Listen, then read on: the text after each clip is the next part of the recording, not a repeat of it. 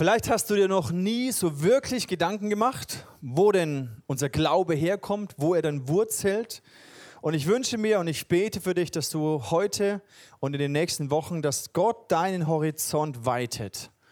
Dass Gott dir einen sicheren Stand gibt. Und deswegen wollen wir heute ein bisschen theologisch eintauchen in die Frage, was sind denn unsere Wurzeln von unserem Glauben? Wo kommen wir denn her? Ich glaube, dass wenn wir eine in einer Beziehung zu Jesus stehen und in dieser Beziehung, in unserem Glauben wachsen möchten und stärker werden möchten, dass es unabdingbar ist, dass wir einen gesunden Bezug zum Alten Testament und zu der Geschichte, die Gott mit dem jüdischen Volk hat, finden. Einer meiner ersten Filme, die ich in 3D gesehen habe, war Avatar. Wer von euch hat Avatar gesehen? Schon ein bisschen her. Das war einer meiner ersten 3D-Filme und ich weiß noch, ich war im Kino und ich habe diese Brille aufgesetzt. Vorher ist ja alles so verschwommen, ne? kennt ihr? 3D fängt an, alles verschwommen. Dann, dann setzt du deine Brille auf und denkst dir, wow, plötzlich ist alles tiefer. Und plötzlich macht es Sinn, was du vorher nur verschwommen gesehen hast. Wer von euch liebt 3D-Filme? Kennt ihr auch diesen, diesen Wow-Effekt, diesen, boah, da kommt das Flugzeug direkt auf mich zu oder ich bin mittendrin oder die Kugeln fliegen mir um den Kopf. Das ist dieser 3D-Wow-Effekt. Und dem Alten Testament mag es vielleicht ganz genauso sein, dass du so verschwommen irgendwie das Ganze betrachtet hast. Und es hat nicht alles wirklich Sinn gemacht. Es war so unscharf. Du liest irgendwelche Geschichten und du verstehst es nicht. Und irgendwann klappst du es zu und denkst, okay, irgendwie ist es nichts für mich. Und es wäre schade, wenn du einen brillanten Film wie zum Beispiel Avatar in 3D äh, anschaust, aber diese Brille nicht aufsetzt. Ja? Da geht irgendwie doch etwas verloren, ne? so von den Finessen und von dieser Tiefe, dieser Brillanz von diesem Film. Und ich wünsche mir, dass du, dass wir lernen, die, eine neue Tiefe zu sehen, neue, neue Details zu erkennen von dem, was Gott sich eigentlich gedacht hat mit seinem Volk, mit der Bibel, mit der Geschichte von der Bibel, mit der Geschichte von dem jüdischen Volk. Und ich wünsche mir für dich, dass es auch so einen Wow-Effekt auslöst. Oh, krass, ich wusste gar nicht, was die Juden feiern seit tausenden von Jahren, welche Bedeutung das für mein Leben heute hat. Und dass wir alle gemeinsam diese Brille aufsetzen. Vielleicht geht es dir auch ein bisschen mit dem Alten Testament so wie viele Menschen, die Berührungsängste haben.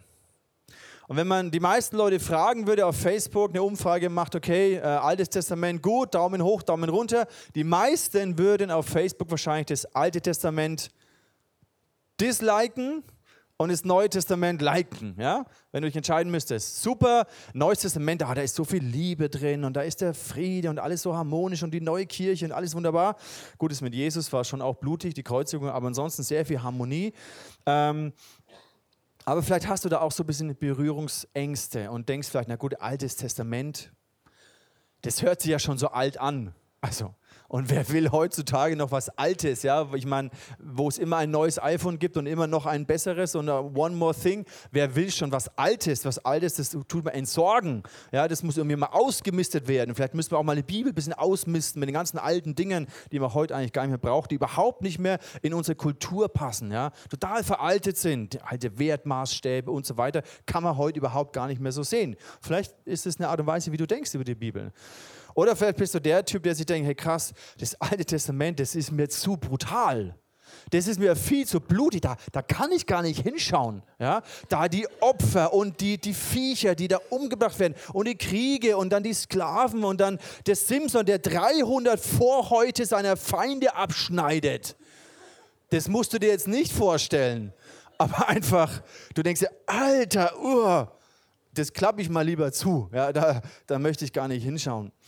Ähm, ist verständlich auf eine gewisse Art, ja, aber auf der anderen Seite ähm, muss uns bewusst sein, dass wir so viel verpassen, wenn wir, das Alte, wenn wir keinen Zugang finden zum Alten Testament. Ich glaube, dass wir in unserem Leben mit Jesus einen festen Stand einnehmen können, wenn wir auf beiden Füßen stehen. Mike, ich möchte dich mal ganz kurz spontan auf die Bühne bitten. Du bist da ein bisschen ein, ein schmächtiger Typ so. Ähm, wenn du jetzt hier auf einem Fuß stehst, ja, und das kannst du ja, Ganz gut. Stell dir mal einen Fuß, also stell dir vor, ich würde den einfach hochbinden. So hier einfach. Und du würdest hier ein bisschen durch die Gegend humpeln. Humpel mal zu mir her, humpel mal her und dann mal so, ne? Du kommst schon, du bist ein sportlicher Typ, du kommst ganz gut klar. Jetzt stell dir vor, ich schubse dich ein bisschen, ja? Ey, du bist wirklich gut, du stehst, ja? Äh, vielleicht hätte ich mir jemand anders suchen müssen. Auf jeden Fall. Sehr gut, danke, das war gut. Auf jeden Fall. Ähm, ist ja klar, nicht jeder ist so breit wie er, ja, so stämmig, aber tendenziell, wir können schon zurechtkommen mit nur einem Bein. Ja? Aber wirklich, wenn Krisen, wenn Hindernisse, wenn Widerstände, wenn Anfeindungen in unserem Glauben kommen, ist es sehr, sehr schwierig, wirklich einen festen Stand zu haben, wenn du nicht mit beiden Füßen auf der Erde stehst. Und für mich ist es so ein Bild für das Alte und das Neue Testament. Wir können nicht einfach sagen, ja, das Alte, das ist Vergangenheit und es betrifft uns überhaupt nicht mehr. Sondern ich glaube, dass wir die Tiefe des Evangeliums, die Kraft des Neuen Testamentes, der Verheißung, der Gnade von Gott nur wirklich in der Schärfe und Tiefe ergreifen können und sich die Kraft des Evangeliums in unserem Leben nur wirklich in dieser Vielfalt breit machen kann, wenn wir das alte einen Bezug, einen gesunden Bezug haben zum Alten Testament. Ich meine, stell dir einfach mal vor, wie dein Gebetsleben wäre ohne die Psalmen, wenn es die Psalmen nicht geben würde dann wäre das sehr, sehr fad. Du würdest vielleicht immer nur das Vaterunser runterbeten oder sowas. Ja? Aber im Alten Testament, in den Psalmen, da kommt so viel Emotion mit rein.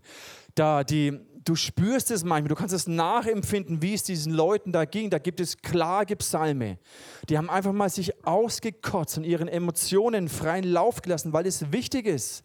Wenn wir Gott nicht verstehen, was gerade läuft und gerade Ängste oder Zweifel in uns sind, dann dürfen wir das nicht einfach mit Faith Teaching irgendwie drüber bügeln, sondern dann hat es Raum und es ist wichtig, dass wir Gott sagen, Gott, ich habe Ängste oder Sorgen oder mir geht es so oder ich fühle mich bedrückt oder meine Feinde machen mir Angst oder was auch immer. Da gibt es auch Rachepsalmen. Also da spürst du die Emotionen in dem Gebeten, in der Beziehung zu Gott. Und wenn du das einfach rausnehmen würdest, dann würde viel verloren gehen. Der ganze Umgang mit Zweifel, mit Kritik, mit Ängsten, die ganze politische Perspektive, was es heißt vom, vom Reich Gottes, vom Königreich, dass David König war, da würde so viel verloren gehen. Der ganze Aspekt von Liebe und Ehe und Erotik würde komplett verloren gehen, wenn du nur das Neue Testament hast. Wenn du nur die Briefe von Paulus hast zum Thema Ehe und Sexualität, von dem Single, ja, der niemals geheiratet hat und nie Sex hatte, dann würde ich sagen, aha, okay, also von dem will ich mich nicht unbedingt nur coachen lassen. Klar gibt es ein paar interessante Gedanken von ihm, aber wirklich inspiriert tut mich das hohe Lied. Ja? Und die Sprüche, wo es heißt, berausch dich an den Brüsten einer Frau und so weiter, ja, das inspiriert mich, ja, hervorragend. Also ihr merkt, der ganze Bereich von Ehe, Sexualität ist ohne das Alte Testament ein bisschen dürftig. Und sehr häufig hat das Alte Testament mit so einem Imageproblem zu kämpfen. Nämlich die ganzen Gebote, die ganzen Gesetze, das ist so die ultimative Spaßbremse. Ja, ich bin schon mit zehn Geboten total überfordert. Du sollst nicht Ehe brechen, du sollst keinen Sex haben vor der Ehe. Boah, da bin ich schon, das ist ja, boah, Hilfe, also in, in, unserer Zeit heute, ja, da bin ich schon total überfordert. Und da gibt es ja nicht nur zehn Gebote, es gibt ja 613 Gebote. Da gibt es sogar Gebote, wie du dein, deine Kleider zusammennähen sollst und, und, und. Ja, und das macht, du denkst, das macht überhaupt gar keinen Sinn mehr. Warum darf ich kein Schweinefleisch essen und so weiter? Und dann ist es so wie, aha, das ist irgendwie alles so Spaßbremse. Und diese Berührungsängste, diese Haltungen können dich davon letztendlich abhalten, den Schatz und die Schönheit, den Wert des Alten Testamentes wirklich zu erkennen. Psalm 1, da heißt es, glücklich zu preisen ist, wer Verlangen hat nach dem Gesetz des Herrn. Also wer Freude hat, ist eine andere Übersetzung, wer Freude hat an dem Gesetz des Herrn. Hast du dir schon mal die ganzen 613 äh, Gesetze durchgelesen und hast dabei mega Freude empfunden, wie du irgendwelche Viecher schlachten musst oder wie du irgendwelche Kleider nähen musst? Das ist für uns so gar nicht nachzuvollziehen. Aber glücklich zu preisen ist, wer Verlangen hat an dem Gesetz des Herrn, darüber nachdenkt, Tag und Nacht. Er gleicht einem Baum, der zwischen Wasserläufen gepflanzt wurde. Zur Erntezeit trägt er Früchte, seine Blätter verwelken nicht was ein solcher Mensch unternimmt, das gelingt.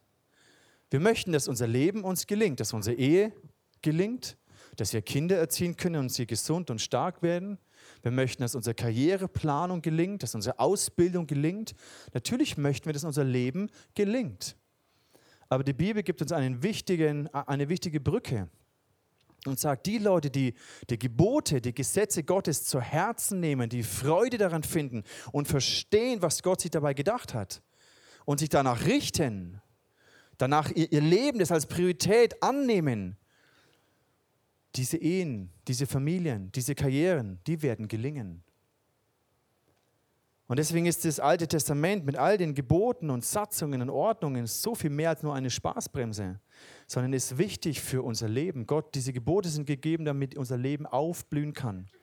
Ich meine, warum gibt Gott ein Gebot, du sollst nicht töten? Das machte nur dann Sinn, weil er wusste, da ist etwas in uns, was das Potenzial hat, einen Hass, einen Neid, einen, eine Eifersucht zu entwickeln, die mich dazu treiben kann, Menschen umzubringen. Und weil das so eine Wurzel des Bösen in uns ist, die Bibel spricht von der alten Natur, der gefallenen Schöpfung, die gefallene menschliche Natur. Wir sehen die Konsequenzen dessen überall, tagtäglich. Und weil Gott genau das wusste, was passieren wird, was die Konsequenz sein wird, wenn wir Menschen uns von ihm abwenden. Die erste Konsequenz, der erste Mord war Kain und Abel, Eifersucht, Neid bis hin zum Brudermord. Und Gott wusste das, was passieren würde mit der Natur des Menschen. Und diese Gebote Gottes sind gedacht als Schutzrahmen zum Segen, damit Leben gelingen kann, damit Ehen aufblühen und nicht zerbrechen. Dafür sind die Gebote Gottes gedacht, nicht als Spaßbremse, sondern damit überhaupt Freiheit entstehen kann. Weil stellt euch vor, wie das wäre, wir hätten die zehn Gebote nicht. Wir hätten keinen Grund, diese Grundgesetze, diese Grundrechte, die wir haben, die basieren auf den zehn Geboten. Was für ein Segen, den wir erleben dürfen durch diese Gebote Gottes. Stellt euch vor, versucht mal die zehn Gebote aus der Ich-Perspektive zu verstehen. Was, ist, was für ein Segen es für dich ist, wenn dich niemand beklaut, wenn dich niemand belügt, wenn du weißt, der sagt mir die Wahrheit, Stellt euch vor, wie unsere Wirtschaft sich verändern würde, wenn alle immer nur die Wahrheit sagen würden. Wie unsere Gesellschaft aufblühen würde, wenn wir uns nicht beneiden und beklauen und bestehlen würden. Wenn ich weiß, hey, keiner wird mir meine Frau ausspannen, weil unsere Ehe gesetzt ist. Was für ein Segen das wäre, was für eine Schönheit, wie, wie gesund eine Gesellschaft sein könnte. Die Gebote Gottes sind gedacht zum Leben. Wir tendieren manchmal so dazu zu meinen, das ist alles so alter Bund. Altes Testament, alter Bund betrifft uns nicht mehr, weil wir sind Neues Testament, wir sind neuer Bund. Wir leben nicht mehr unter dem Gesetz, wir leben unter der Gnade. Also braucht man das Ganze gar nicht mehr. Und Jesus gibt uns hier einen wichtigen Hinweis. So häufig, wenn er uns etwas erklärt, macht er eine Vorbemerkung, zum Beispiel wie beim Vater Unser, sagt er vorher, hey, wenn ihr betet, dann plappert nicht einfach rum, sondern betet so auf die Art. Und dann gibt uns das Vaterunser. Als ob er schon vorher wüsste, gewusst hätte, dass das Vaterunser Gebet eines der Gebete ist, die am meisten einfach runtergeplappert werden, oder? Einfach runtergereiert, äh, nicht gereiert, geleiert. Vielleicht auch gereiert. Ja. Zack. Deswegen sagt er, hey, plappert nicht rum. Und er gibt uns hier einen Hinweis. Er sagt im Vers Matthäus 5, Vers 17, meint nur nicht. Wer von euch meint, dass Jesus etwas meint, damit, dass wir etwas meinen würden, was er nicht meint. Verstanden? Wer meint, dass Jesus hiermit etwas meint, dass wir etwas meinen würden, was er nicht meint? Nicht verstanden, ist egal. Also meint, meint nur nicht, ich sei gekommen, das Gesetz und die Worte der Propheten aufzuheben. Nein, ich will sie nicht aufheben, sondern zur vollen Geltung bringen. Warum? Weil sie Leben bringen. Keine Spaßbremse sind, weil sie Leben bringen. Ich versichere euch, nicht der kleinste Buchstabe im Gesetz Gottes, auch nicht ein Strichlein davon wird je an Gültigkeit verlieren. Du sollst nicht die Ehe brechen. Hebräisch Naaf, du sollst keinen Sex haben außerhalb eines Ehebundes. Das wird nicht an Gültigkeit verlieren. Jetzt denkst du dir vielleicht, Mist. Aber ganz ehrlich, dieses Gebot ist gedacht, damit deine Sexualität in einer Ehe aufblühen kann damit sie gesund sein kann. Das Gebot der Sabbat, du sollst den Sabbat ehren und heiligen, du sollst nicht sieben Tage durchknechten. Da checkt jeder, aha, wow, klar, das macht Sinn. Das dient mir, es ist gesund für meinen Körper. Und das Gebot, du sollst keinen Sex haben außerhalb eines Ehebundes, denken wir sich, ah nee, also das kann man heute ja nicht mehr so sehen. Nee, das stimmt nicht. Da haben wir etwas nicht verstanden. Okay, das ist Spaßbremse. Das Gegenteil ist der Fall. Diese Gebote dienen zur Freiheit, damit Leben, damit Sexualität aufblühen kann. Ich möchte es jetzt gar nicht weiter vertiefen, aber das ist die Idee von Gottes, von Jesus dahinter. Alles muss sich erfüllen. Und wir haben dann so ein bisschen Angst, dass wir gesetzlich werden. Und ich kenne viele Christen, die durch eine gesetzliche Religiosität verletzt wurden und manipuliert und kontrolliert und, und was auch immer alles wurden. Und natürlich, oder verdammt wurden und so weiter, schlechtes Gewissen. Und natürlich kommt da eine Abneigung. Okay, wow, ich fühle mich eh schon so schlecht. Ich brauche nicht auch noch mehr Gesetze, die mir noch mehr zeigen, wie schlecht ich bin. Und da brauche ich schon erst recht keinen Pfarrer oder Pastor, der mir das immer wieder draufknüppelt und mir zeigt, wie schlecht ich bin. Natürlich brauchen wir das nicht. Und wenn du da verletzt bist, verstehe ich das, dass es eine, eine Anti-Haltung in deinem Herzen wächst. Aber ich glaube, der Schlüssel ist, das Evangelium zu verstehen, weil das Evangelium ist weder gesetzlos, noch gesetzlich. Jesus hat gesagt, ich erfülle das Gesetz. Und diese Gesetze sind gegeben zum Leben. Das Ganze macht nur Sinn, wenn wir drei Bündnisse verstehen. Ich möchte ein bisschen die kurz rausgreifen. Wir haben vor einigen, vor ähm, 2014 eine, eine, Serie gemacht, wo wir das noch mehr vertieft haben. Ich möchte es kurz euch in Erinnerung rufen, die, die schon da waren, die, die noch nicht da waren, einfach einen Kontext. Wenn du nur die Hälfte verstehst, dann, dann ist es okay, aber dann hör dir vielleicht die Serie nochmal an. Ich versuche trotzdem, dass du ein bisschen äh, den Kontext mitnehmen kannst. Bei Abraham, die Beziehung, die Gott mit Abraham hatte, zeigte uns dieser Bund, dieser Bund von Gott mit Abraham, zeigt uns, dass Gott uns rettet. Er ist ein rettender Gott, er ist ein liebender Vater, er ist ein versorgender, mächtiger Gott. Gott rettet. Und dann kommt Mose, der Bund mit Mose und die ganzen Gebote und Gesetze dienen dazu, dass wir checken, dass wir verstehen, wovon wir gerettet werden müssen. Das ist wie ein Spiegel, den Gott uns vorhält, um uns unsere Verlorenheit zu zeigen. Wenn du auf die Straße gehst und die Menschen fragst, ob sie verloren sind, dann sagt jeder, ja, wie verloren? Ich bin doch ein ganz guter Mensch, ich habe vielleicht keinen umgebracht oder irgendwie sowas. Ne? Und jeder definiert sich so ein bisschen durch moralische Werte, die er vielleicht mehr oder weniger lebt. Aber keiner kommt auf die Idee, ich bin, ich bin verloren, ich bin ein sündiger Mensch. Die Bibel zeigt uns, was diese Wurzel der Sünde mit uns macht, wie sehr uns Sünde versklavt und kontrolliert und beherrscht und was daraus entsteht, wenn wir dem Raum geben, nämlich Ehebruch, Neid, Mord und all diese Dinge, die niemand will. Und die Bibel zeigt uns, die Gebote haben den Zweck, uns zu zeigen, dass wir verloren sind, dass wir Rettung brauchen. Sie haben nicht den Zweck, uns anzuspornen, all diese Gebote aus eigener Kraft zu erfüllen. Und in Jesus zeigt uns Gott nämlich, wie er uns retten möchte. Durch dieses stellvertretende Opfer am Kreuz. Dass Gott gerecht ist und liebend. Gleichzeitig gerecht und gnädig. Deswegen musste die Strafe für unsere Schuld getragen werden. Aber wir mussten sie nicht tragen, sondern Gott hat seinen eigenen Sohn gegeben, der die Strafe getragen hat. Und durch seinen Tod, durch unsere Taufe, wo wir uns verbinden mit dem Tod von Jesus, wo wir sagen, mein alter Mensch, diese alte, sündige Natur, die stirbt in dieser Taufe, ist eine, eine geistliche Handlung.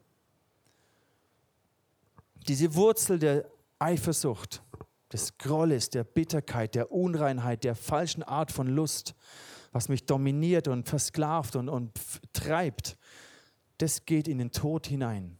In der Taufe bekennen wir das. Das ist am Kreuz gestorben. Jesus hat dafür gezahlt.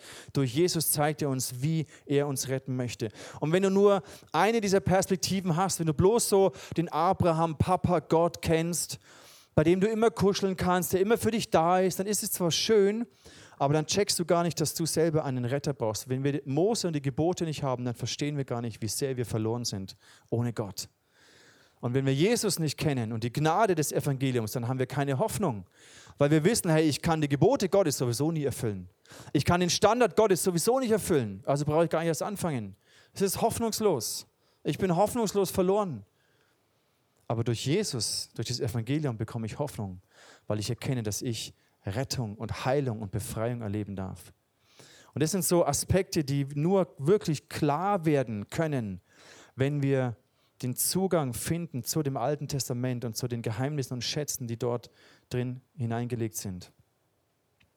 Jesus hat gesagt, dass wir Frucht bringen sollen. Er hat uns dazu erwählt und bestimmt, Frucht zu bringen. Im Johannes 15.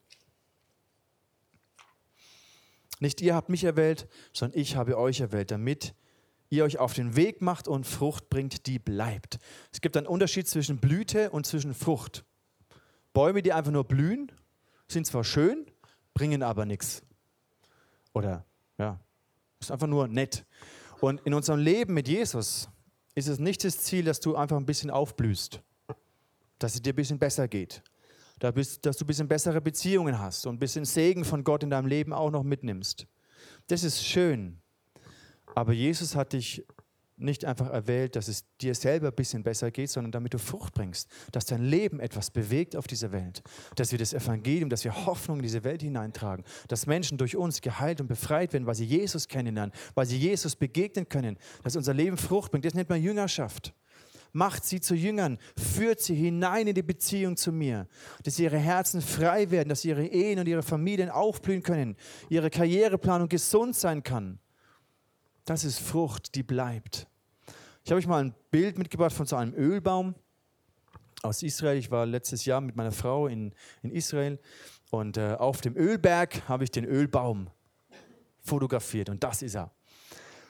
Und bei jedem Baum ist es uns eigentlich logisch klar, damit ein Baum Frucht bringt, damit wir Frucht bringen, braucht es Wurzeln.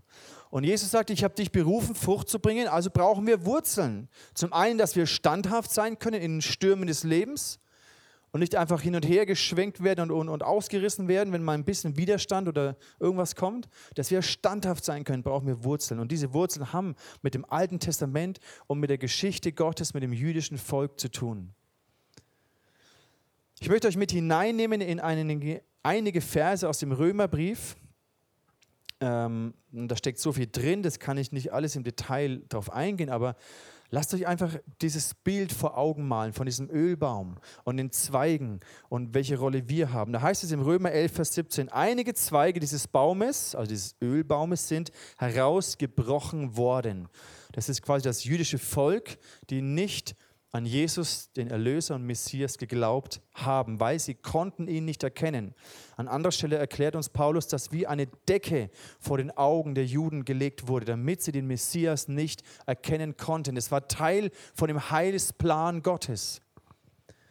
An ihrer Stelle wurdet ihr als Zweige eines wilden Ölbaums aufgepfropft, also wir Christen aus den Nationen, aus Heidenchristen sozusagen so lebt ihr von den Wurzeln und Säften des edlen Ölbaumes. Die Bibel, die Geschichte des jüdischen Volkes, das sind unsere Wurzeln, aus der unser Glaube sich nährt.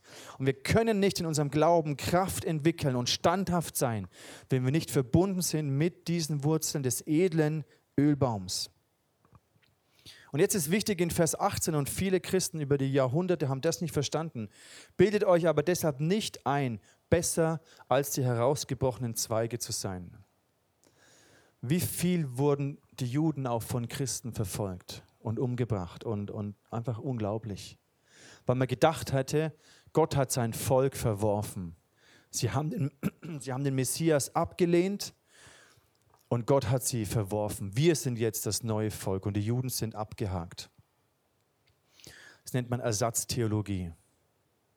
Und das ist eine ganz, ganz große Irrlehre, ein ganz großer Trugschluss. Weil ganz ehrlich, wenn Gott das, sein Volk, sein jüdisches Volk, das Volk Israel aufgegeben hätte, dann würde er dich und mich genauso aufgeben, weil wir auch nicht besser sind. Dann hätten wir keine Garantie, dass Gott zu uns hält, wenn er sein Volk aufgegeben hätte. Weil er aber über die Jahrtausende, obwohl sein Volk sich immer wieder von Gott entfernt hat, und immer wieder in Götzendienst und all diese krassen Sachen rein verstrickt wurde. Bis heute, ich meine, heute ist Tel Aviv ist eine der homosexuellen Hochstädte weltweit, der Zentren weltweit. Tel Aviv. Unglaublich. Freimaurerei, Korruption. Das Land ist nicht heilig. Ist nicht alles, was Israel ist, ist, ist, ist heilig und wunderbar. Aber Gott hat sein Volk nicht verworfen. Und er wird sein Volk zurückholen. Er hat eine Geschichte mit seinem Volk. Und wir dürfen uns nicht einbilden, etwas Besseres zu sein. Denn nicht ihr tragt die Wurzel, sondern die Wurzel trägt euch. Wir sind heute nur hier, weil Gott eine Geschichte mit dem jüdischen Volk hat. Im Alten Testament, im Neuen Testament und über die Jahrtausende. Deswegen gibt es eine Kirche. Vers 23, umgekehrt werden alle aus dem Volk Israel wieder eingepropft, die den Glauben nicht länger ablehnen. Gott hat die Macht dazu. Gott wird sie wieder zurückpflanzen. Immerhin hat er euch als Zweige eines wilden Ölbaumes, dem guten Ölbaum, aufgepfropft, was sonst niemand tun würde. Wie viel mehr wird Gott bereit sein, die Juden als die herausgebrochenen Zweige wieder auf den Ölbaum zu pfropfen? Auf den sie ursprünglich gehörten. Die Juden werden Jesus erkennen. Und auch wir als Kirche haben eine Rolle da drin. Aber Gott selbst wird sein Volk zurückholen und sie wieder hinein zu ihren eigenen Wurzeln, mit ihren eigenen Verbind Wurzeln wieder verbinden.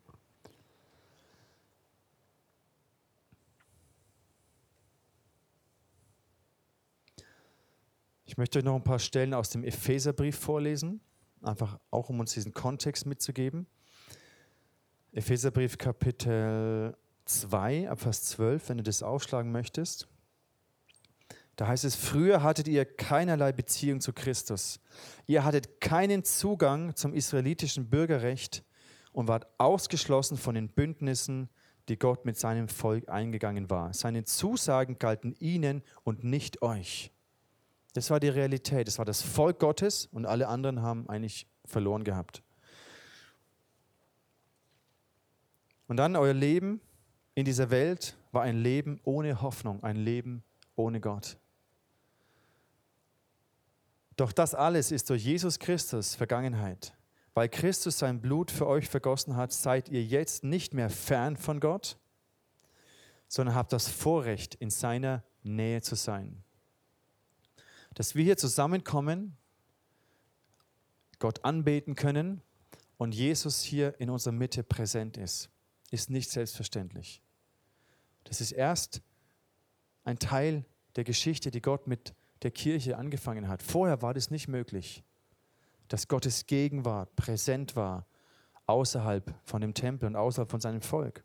Im Vers 14, ja, Christus selbst ist unser Friede. Er hat die Zweiteilung überwunden und hat aus Juden und Nichtjuden eine Einheit gemacht. Er hat die Mauer niedergerissen, die zwischen ihnen stand, und hat ihre Feindschaft beendet. Im Natürlichen haben wir jetzt über die Jahrhunderte Kirchengeschichte viel Feindschaft gesehen. Und seit Kaiser Konstantin, so ungefähr 300 nach Christus, der versucht hat, die jüdischen Wurzeln zu kappen, möglichst viel Jüdisches aus der Kirche rauszunehmen. Und immer mehr hat die Kirche den Bezug zu ihren jüdischen Wurzeln verloren und hat die Juden verfolgt und versucht ja, auszurotten. Aber Gott hat es nicht zugelassen und Gott ist dabei, die uns diese Wurzeln uns wieder zurückzuführen. Im Vers 16, dadurch, dass er am Kreuz starb, hat er sowohl Juden als auch Nichtjuden mit Gott versöhnt und hat und zu einem einzigen Leib der Gemeinde zusammengefügt. Wir haben ja One Love zelebriert hier in der Stadt. Und diese Einheit, die wir als Christen hier haben, aber diese One Love-Perspektive hat, bezieht eigentlich das jüdische Volk ganz genauso mit ein. Wenn wir später dieses Lied noch singen, wir sind eins, dann singt es auch mit dieser Perspektive auf das jüdische Volk, auf die messianisch gläubigen Juden, die Jesus erkannt haben. Eine Gemeinde, ein Leib. Durch seinen Tod hat er die Feindschaft getötet. Vers 17, er ist in diese Welt gekommen und hat Frieden verkündet. Frieden für euch, die ihr fern von Gott wart und Frieden für alle, die das Vorrecht hatten, in seiner Nähe zu sein. Also die Juden, die vorher schon bei ihm waren. Denn dank Jesus Christus haben wir alle, Juden wie Nichtjuden, durch ein und denselben Geist freien Zutritt zum Vater.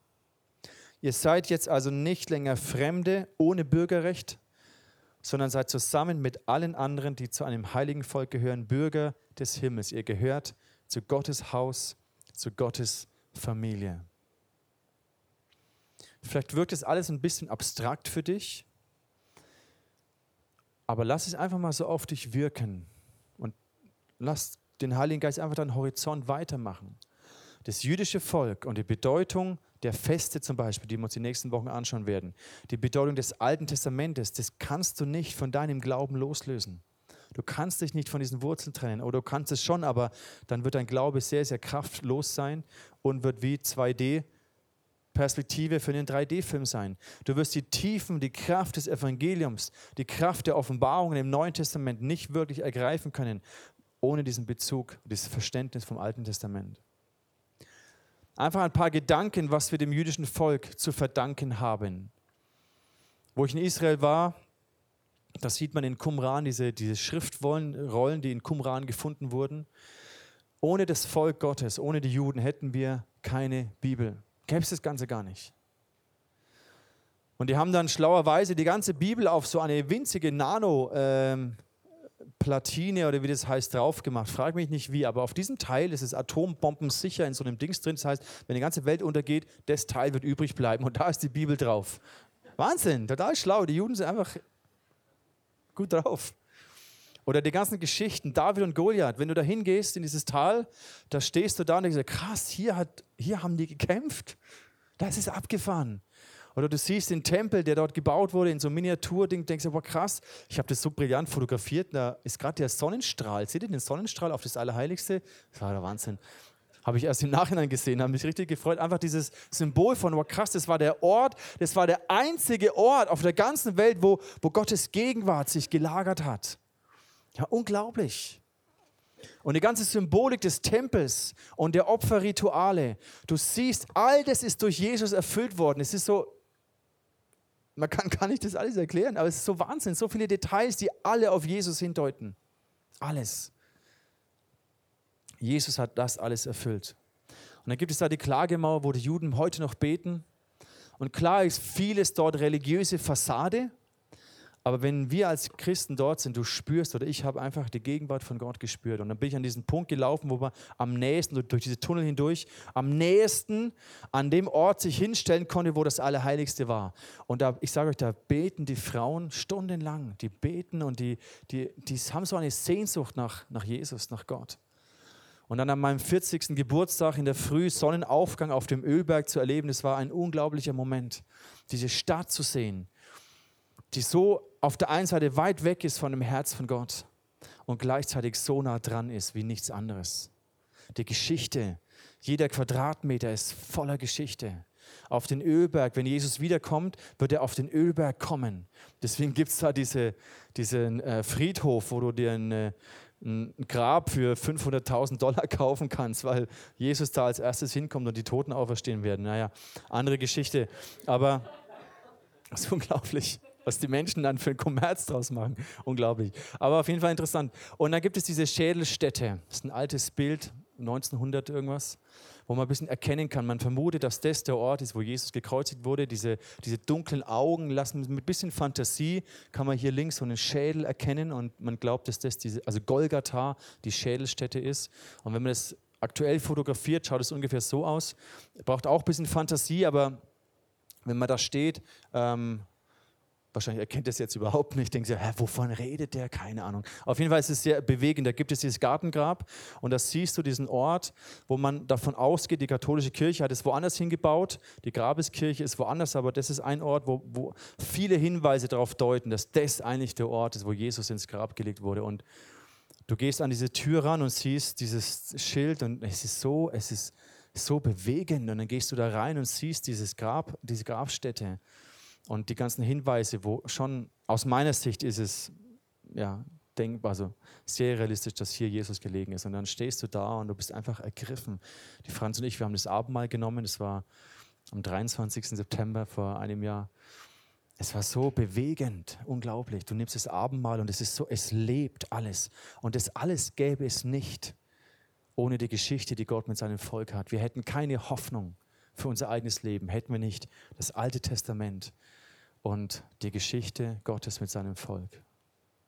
Ich möchte schließen mit diesem letzten Vers, den ich vorhin schon mal gelesen habe. Euer Leben in dieser Welt war ein Leben ohne Hoffnung, ein Leben ohne Gott. Ein Leben preisgegeben in die Verdammnis, in die Sklaverei der Sünde, ohne Rettung, ohne Heilung. Verloren, der Willkür des Menschen ausgeliefert, der Ungerechtigkeit dieser Welt ausgeliefert. Ein Leben ohne Hoffnung. Doch das alles ist durch Jesus Vergangenheit. Weil Christus sein Blut für euch vergossen hat, seid ihr jetzt nicht mehr fern von Gott, sondern habt das Vorrecht, in seiner Nähe zu sein. Dieses Vorrecht zelebrieren wir Sonntag für Sonntag, wenn wir hier Jesus anbeten. Was für ein Vorrecht, dass Gott in unserer Mitte ist, dass wir nicht alle nach Jerusalem fahren müssen und durch 20 Tempelrituale reinigen müssen und dann irgendwo in die Nähe der Gegenwart Gottes kommen können, sondern wenn wir zwei oder drei zusammenkommen, wenn du in einer Live-Group betest, dann ist Jesus in der Mitte. Die Gegenwart Gottes, die sonst nur in Jerusalem war, in dem Tempel, in der Bundeslade.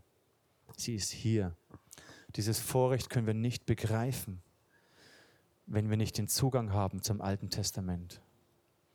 Und bei all den Sachen, die wir nicht verstehen im Alten Testament, mache ich dir Mut, beginne das Alte Testament zu lieben, die Gesetze Gottes zu lieben, deine Freude, dein Verlangen zu haben an den Geboten Gottes, weil du weißt, sie dienen mir zum Leben.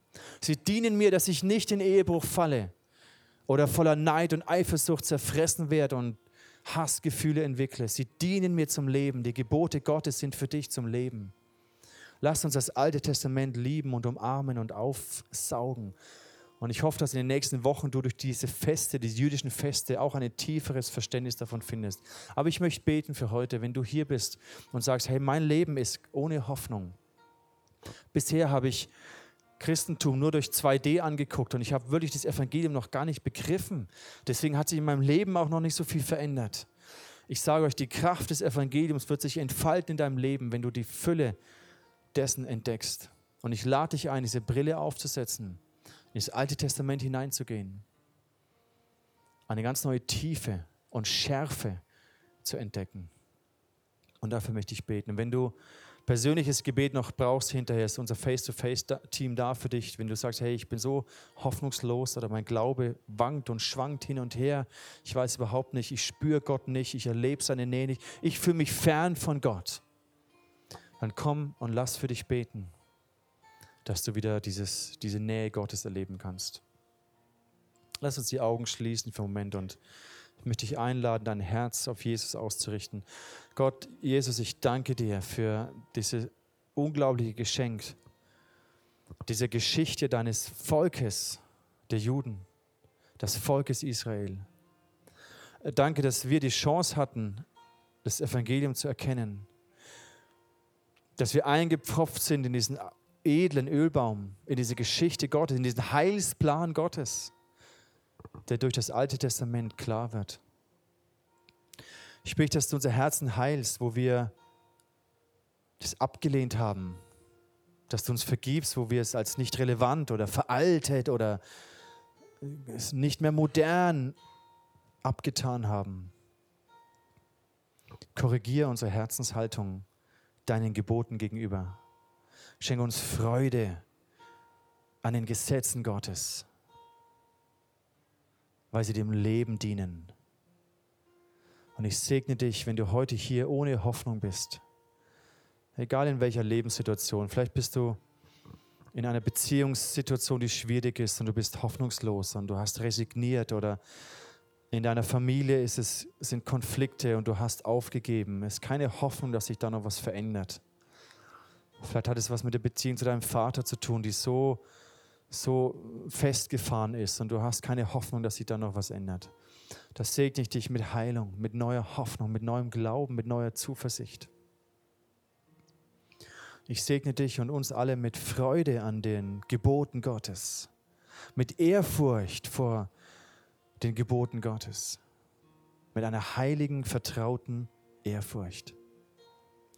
Und ich bitte dich, Jesus, verwurzle uns neu, verbinde uns neu mit unseren Wurzeln, dass wir standhaft werden im Glauben, feststehen, egal welche Widerstände kommen, welche Konflikte, welche Anfeindungen kommen, dass wir feststehen. Darum bitte ich dich. Danke für die Hoffnung, die wir durch dein Evangelium haben. Amen.